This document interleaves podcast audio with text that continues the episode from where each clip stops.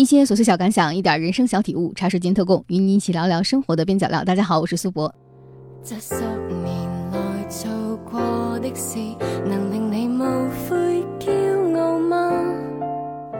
有一家叫做豆瓣的网站在搞成立十周年的纪念，有位豆友写了这样一段话：一个文艺的人，常常在四十岁的时候看起来像三十岁，三十岁的时候看起来像二十岁。所以，一家文艺的网站创办十年，看起来还像一家创业公司。因为这个活动，我重新拾起了对豆瓣的热爱。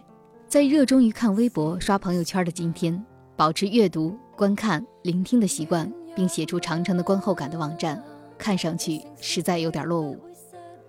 假如你有一点点关注互联网创业，你会发现，在层出不穷的 App 当中，社交类 App 一直占据热门。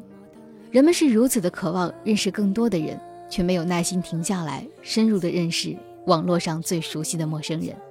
他们根本不想知道，在一百四十个字闯天下、社交图片交代一切的当下，原来那些爱好写字的人究竟在干什么。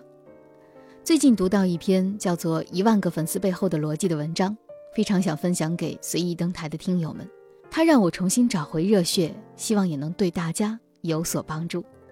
写出《一万个粉丝背后逻辑》的这位网友叫做木木五，他如今在独自运营一个微信公众号，叫做“鹿之角”。这篇文章是他在二零一五年二月十三号在豆瓣上的一篇日记。在文章中，他写道：“进入二零一五年之后。”我这个人最大的变化是变得健谈，平均每天要见两个新朋友，平均每天讲话要超过三个小时，最长的时候能够达到八个小时。我热衷讨论的话题非常集中：创业、未来、品牌、价值、概念、产品、个性化。在不断讲说讨论的过程中，我对这些词汇也越来越有自己的理解。过去，我是一个非常不善于讲话的人。并且有起码十年的时间，我是一个日夜打字远远多过说话的超级打字员，所以我写的字还不错，打字的速度也非常快。在公司的时候有目共睹，撰写个人博客的数量也多得惊人。这源于我留学时对自己的认识，并且在某个点上，我的这部分自我认知成就了我的工作价值与社会价值。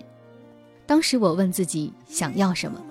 我从一个一头扑进托福班里刻苦学习英语无法自拔，一心要准备出国的大三学生，一下子接到学校的通知，可以大四去韩国交换学习一年，毫无准备地进入一个全新的语系后，我经过对比，深刻发现了自己的回盼与所求。即使我能够很快很好的学习一门新的语言，但我对中文的热爱实在是太执着了。我看不到中文书、中文报纸。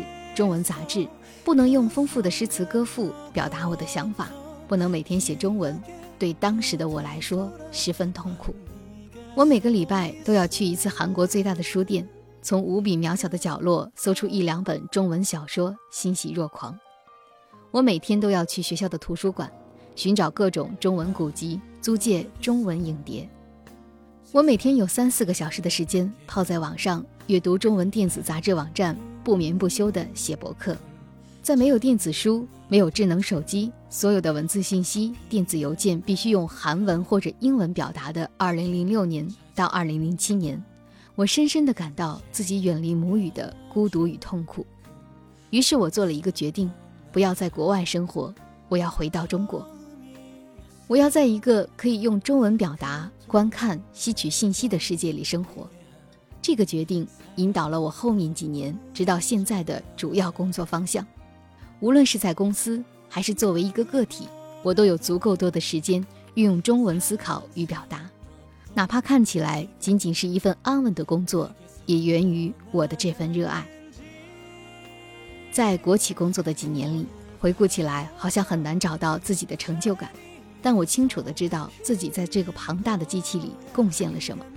如果用数据统计，大概每年起码写了二十万字的总结报告，还有各类的通讯通知、报告文学，甚至更高艺术形式的剧本、演讲稿、主持词等。这些东西最终的结果是躺在年份文件夹里，月后即焚，无人问津。而下班后的时间，我无非是回到家中，沉浸在自己的世界里，写小说、写采访稿、写散记、整理照片。这些年，工作和生活对我来说是完全分开的。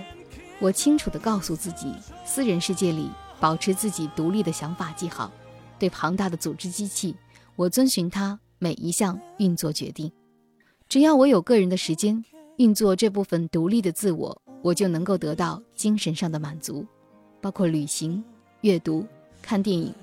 我在工作以外的时间都以惊人的速度吸纳知识，扩充内心。那时我在博客里写：“一个人住需要太多的勇气了。”自从断了网，每天晚上都能看两三个小时的书，或者一两部电影。有时我八点钟就上床，《红楼梦》看个十回，然后睡着了。看的东西太精太慢，慢的一年只有十本书，是不是太惭愧了一些？可是我自我感觉特别良好，觉得自己专一，一点都不囫囵吞枣。旅行也是，阅读也是，有时候真的忍不住想扯一下别人的裤腿。嘿，你去的地方太多了，频率越高，人好像越无知了一样。那个时候我没有钱，但是出游的心一直蠢蠢欲动。我告诉自己，不能出门，就要靠不停的读书和看电影来丰富自己。微博上我的签名只有一句话：“宅只为走得更远。”回头看我抽象的时刻，也会这样写：“我之所以如此理性，是因为我的脑子被切割。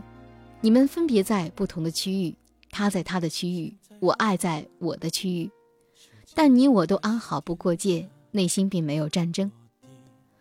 那段初入社会的日子，我对自己想要的东西无所求，对物质的要求特别低。”每一年都有同学不自觉地告知我和他们的收入存款差距，但我一直都没有很在乎这些事。我觉得自己的内心是丰盛的，这就足够了。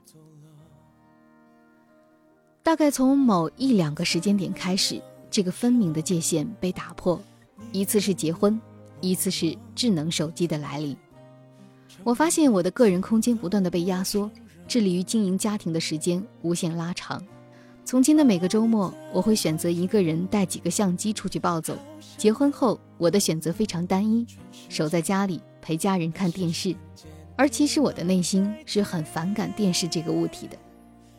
当时我想，家人的价值大于电视的价值。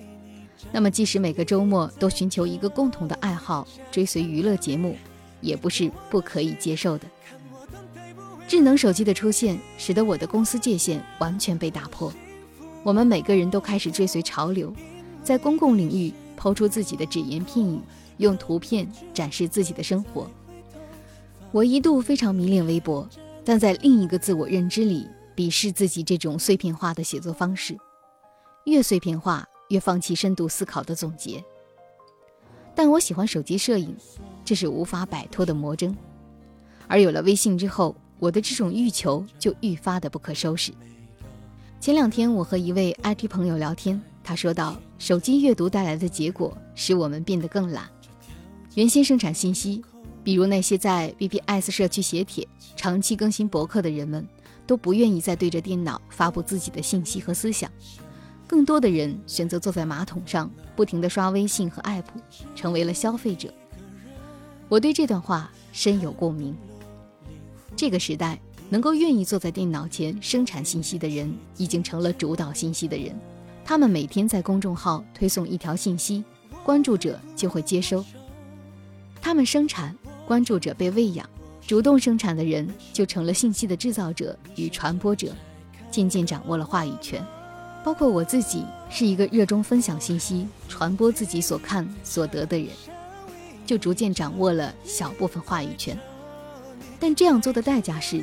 失去了私人空间，行为公众化。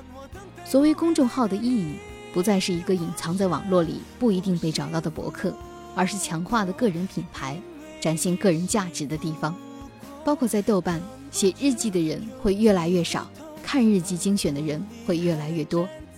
只要写的人肯继续写，被数据化推送的概率就越来越高。过去我可能每年有一篇豆瓣日记被推上主页，但从去年开始。我的日记被推荐的频次就升为半年里五六篇，可以不断的被推送。我忽然发现，我投入在写作上的时间已经从量变产生了质变。我有了固定阅读我文章的人，即使我从未想过会被怎样的人阅读，我所写的不过是自己的只言片语而已。但越来越多的豆友给我发邮件，告诉我他们读完一篇文章的内心感受，并从豆瓣关注到了我的公众号，甚至我的个人微信，真正和我产生了频繁的互动。我忽然多了很多陌生的朋友，自己的触角伸向了一个无边的世界。去年年底的一晚，我和一位研究互联网经济的教授一起吃饭。在各种各样的商务饭桌上，我渐渐习惯地被介绍为粉丝一万的人。这对于我来说是一个极其虚无的概念，但对于营销社会来说是一个量化的概念。教授欣然和我分享了互联网的一些思维逻辑。他说：“你就是一个爬虫，你在网上不断地爬来爬去，不断地把各种信息链接在一起。你爬到的地方越远，触角就越广。”信息在你身上汇聚的东西就越多，你的力量就会越大。我深深地感到自己正处在这样的状态。吃完饭，教授说：“小姑娘，好好干。”我看到前方一片光明，也越来越清楚看到自己前行的方向。这段时间以来，我认真思考了爬虫的价值，无非是信息的收纳、再整理、再传播。如果你去一次旅行，你用高质量、个性化的方式记录总结，不管是分门别类告诉人们值得去的餐馆也好，还是发出你的精美图片也好，都是一种信息展示、分享的过程。如果这个生产持续下去，就会像个雪球，你吸引到的人越来越多，直到你的个人特征十分鲜明，形成统一的数据，被贴上标签，轻易的可以被搜索。这就是一个个人品牌诞生的过程，但在这之后要花费时间，远非一夜暴富那样简单。现在我写下了这么长的文章，也只是整理出了我为什么会有一万个粉丝这回事。时代在我的身上投下了一个大大的影子，它越来越扁平化，越来越纵深，越来越细分。当你传播的信息集中到一定程度时，就会成为意见领袖，掌握这部分信息的话语权。渐渐的，不用我去主动投稿，而是各路出版编辑会总结出我的个性特征来联系出版，读者也会给出及时的反馈，期待你的下一篇文章。在生产信息的过程被轻易的社交化之后，这个速度又以十分惊人的状态传播。过去，一个作者和读者的距离是要靠达不到的信件维持。现在很简单，加一个微信，沟通变得便捷，对个人品牌的反馈也变得及时。你拍的照片好不好，看点赞的数量；你做的美食吸不吸引人，也看点赞的数量。人们的兴趣可以在社交的过程中渐渐地发展成个人品牌，而不再需要隐藏自我，将公与私隔得泾渭分明。这是这个时代最好的事，也可能是最坏的事。但无论怎么样。这就是趋势。即使每天都有商业文章宣扬粉丝经济的时代已经到来，但大多数人都不知道，获取粉丝的力量是可以积累的，但也不是轻而易举的。追溯到我最开始公开写博客的日期，都有十年之久。没有人会知道，这就是一个个人品牌经历的过程，这就是一个品牌故事不断被说出来的过程。而一万个粉丝。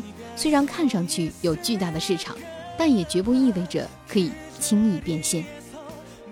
你的个人形象被粘着，个人价值被认可，不代表你参与的公众平台、你的公司被认可。你的公司和公司品牌仍然需要建立一套你自己的价值体系，寻找真正被这套故事和价值吸引的人。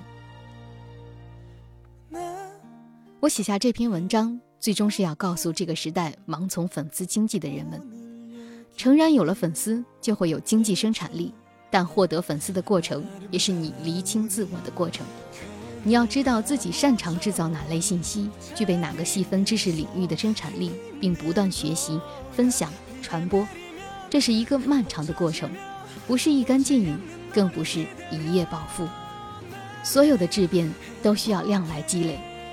你在一件事上执着花费的时间看似零碎，玩票不务正业，但最终他会以一种特别意想不到的方式反馈给你他的终极意义。